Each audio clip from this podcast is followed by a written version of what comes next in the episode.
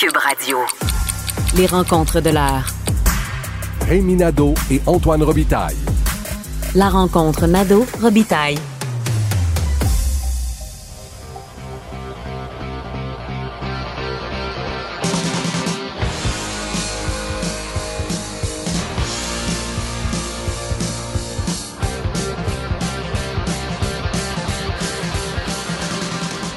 Mais bonjour, Rémi Nadeau. Bonjour Antoine. Amateur de rock lourd, militant anti-VG, dopé aux tartes au sucre et, accessoirement, chef de bureau parlementaire à l'Assemblée nationale. Il y a eu une période de questions aujourd'hui et c'est l'heure d'en faire une analyse sportive.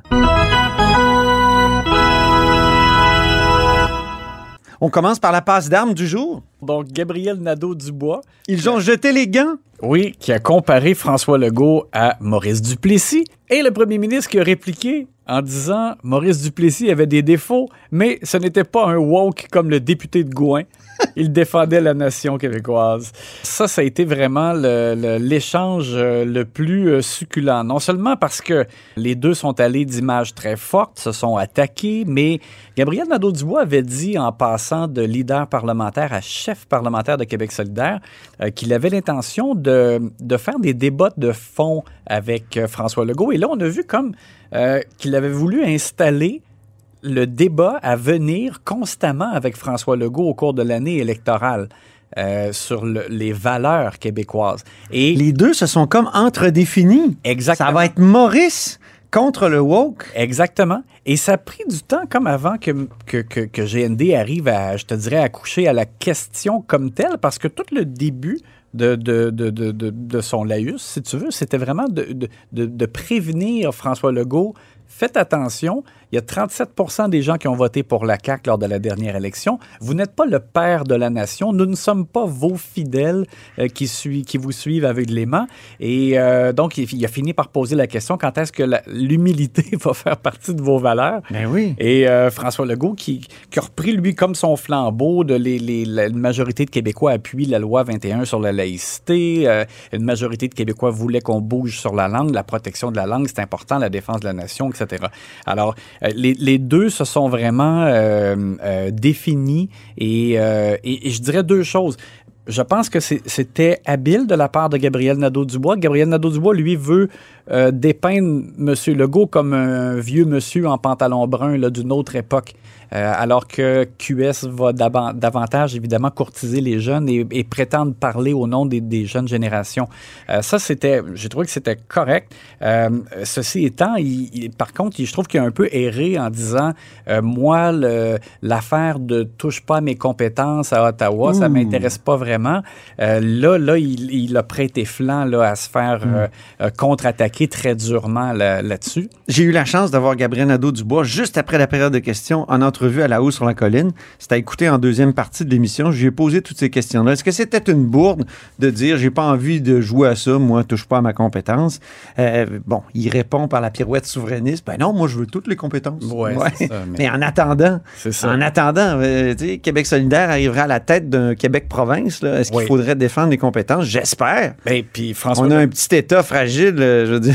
Ben, faut... c'est ça. François Legault a eu beau jeu de ouais, répliquer en disant, ben, donc, en, en attendant un référendum sur la souveraineté, on laisse euh, Ottawa faire ce qu'il veut, on ne défend pas nos compétences. Donc là, euh, M. Legault a marqué euh, des points dans la contre-attaque. Mais euh, à, à l'inverse, donc M. Legault doit aussi être conscient que, peut-être pas pour la, la prochaine élection, mais à un moment donné, à force de penser, parce que je trouve que chez les caquistes, ils ont un peu l'impression que les jeunes, c'est pas grave si les jeunes sont avec Québec solidaire parce qu'ils votent pas ou ils votent peu, euh, mais euh, Monsieur euh, Legault doit faire attention de ne pas se présenter comme constamment en porte-à-faux avec la jeune génération, parce qu'à un moment donné, il va finir par avoir l'air justement décalé, alors qu'on n'arrête pas de vanter le fait que bien connecté avec les Québécois. Alors ça, moi, je trouve que il faut qu'il fasse attention à ça, de pas avoir l'air de, de, jouer euh, à l'enseignant et au moralisateur avec, euh, avec GND et, je te dirais donc à travers lui, les jeunes. La faille encore exploitée. Quelle, de quelle faille parles-tu? Parlerais-tu de la faille Fortin? Oui, la faille Fortin, oui, FF. Donc, euh, Euh, Monsieur Legault a, encore une fois profité euh, des échanges au Salon Bleu pour euh, de temps en temps lancer une, petite pointe euh, dans les côtes à, André Fortin qui euh, a conseillé Justin Trudeau en vue des débats. Donc, euh, encore une fois, Monsieur Legault a, a parlé du leader qui représente peut-être la succursale à Ottawa.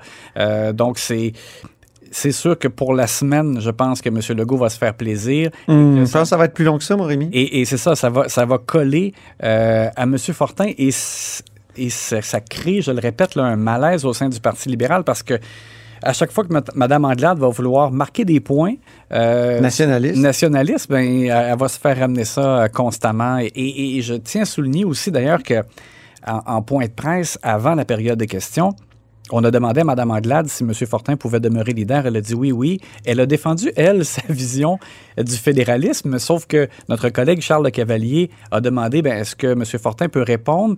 Euh, Est-ce que lui, il a la même vision?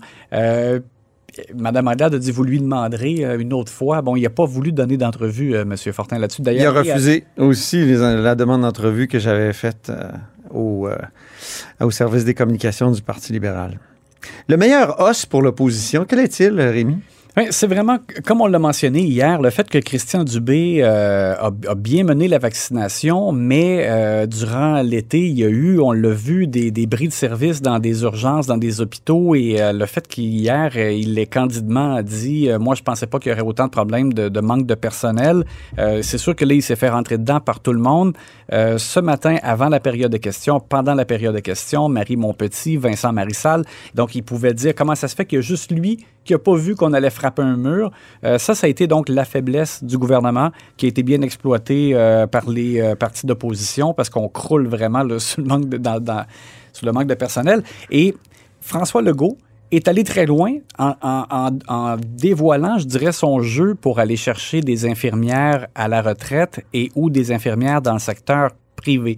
Parce que on savait qu'il avait dit on regarde différentes alternatives pour donner des primes, par exemple, à des infirmières qui accepteraient de revenir dans le réseau. Mais là, il est allé vraiment plus loin en disant on veut, dans le fond, qu'elles aient les mêmes conditions salariales qu'au privé. Pour, ramener, dans le fond, toutes celles qui sont maintenant dans le privé. Et là, tu sais, il ne faut pas oublier qu'on sort à peine d'une négociation et d'une entente avec les infirmières. Non, ça veut dire que ça a servi à rien, cette négo-là, ou quoi? mais c'est spectaculaire de voir à quel point, bon, il y avait quand même déjà beaucoup de choses, là, justement, en termes de primes, oui. et de création de postes pour éventuellement, tu sais, pour mettre fin au temps supplémentaire obligatoire, il faut qu'il y ait plus d'infirmières, il faut créer des postes. Monsieur Legault dit on n'arrive pas à, à pourvoir ces postes-là, donc il y a vraiment un problème. On tourne un peu en rond et là, donc, il cherche à donner encore plus d'argent. Ceci étant, euh, on me dit beaucoup que les infirmières qui vont dans le privé, oui, c'est une question salariale, mais question surtout de, de conditions Horaires, de travail ouais, et d'horaires, d'avoir des horaires euh, stables et euh, te- tels que les, les- les- les femmes le désirent. Hum. Euh, donc, euh, c'est un gros. Ça a un gros été une- la- le sujet de la première question de Joël Arsenault. Oui. Donc, le nouveau chef parlementaire du Parti québécois. Euh, la question était intéressante, mais je pense que François Legault a réussi à le mettre en boîte d'une certaine façon en répondant Ben, vous, que feriez-vous Puis là, on dirait que Joël Arsenault a été à court d'exemples, de, de pistes, de solutions. Il a même parlé de certaines solutions qui sont déjà en place, comme l'a dit François Legault. Donc, il a eu l'air un peu euh, Oui. à manquer d'expérience, peut-être. Oui, il s'est fait un peu remettre en boîte, effectivement, parce que M. Legault a, a pu dire des projets ratios, on en a euh, enclenché. Euh, on n'arrive pas donc à pourvoir les postes. On veut mettre fin au temps supplémentaire obligatoire, mais en attendant, qu'est-ce que vous voulez qu'on fasse? Il faut, il faut traiter les patients. Bon, Puis au passage, c'est la faute des libéraux. au pas. Oui, c'est- et, du, et du Parti québécois. L'info dissimulée maintenant.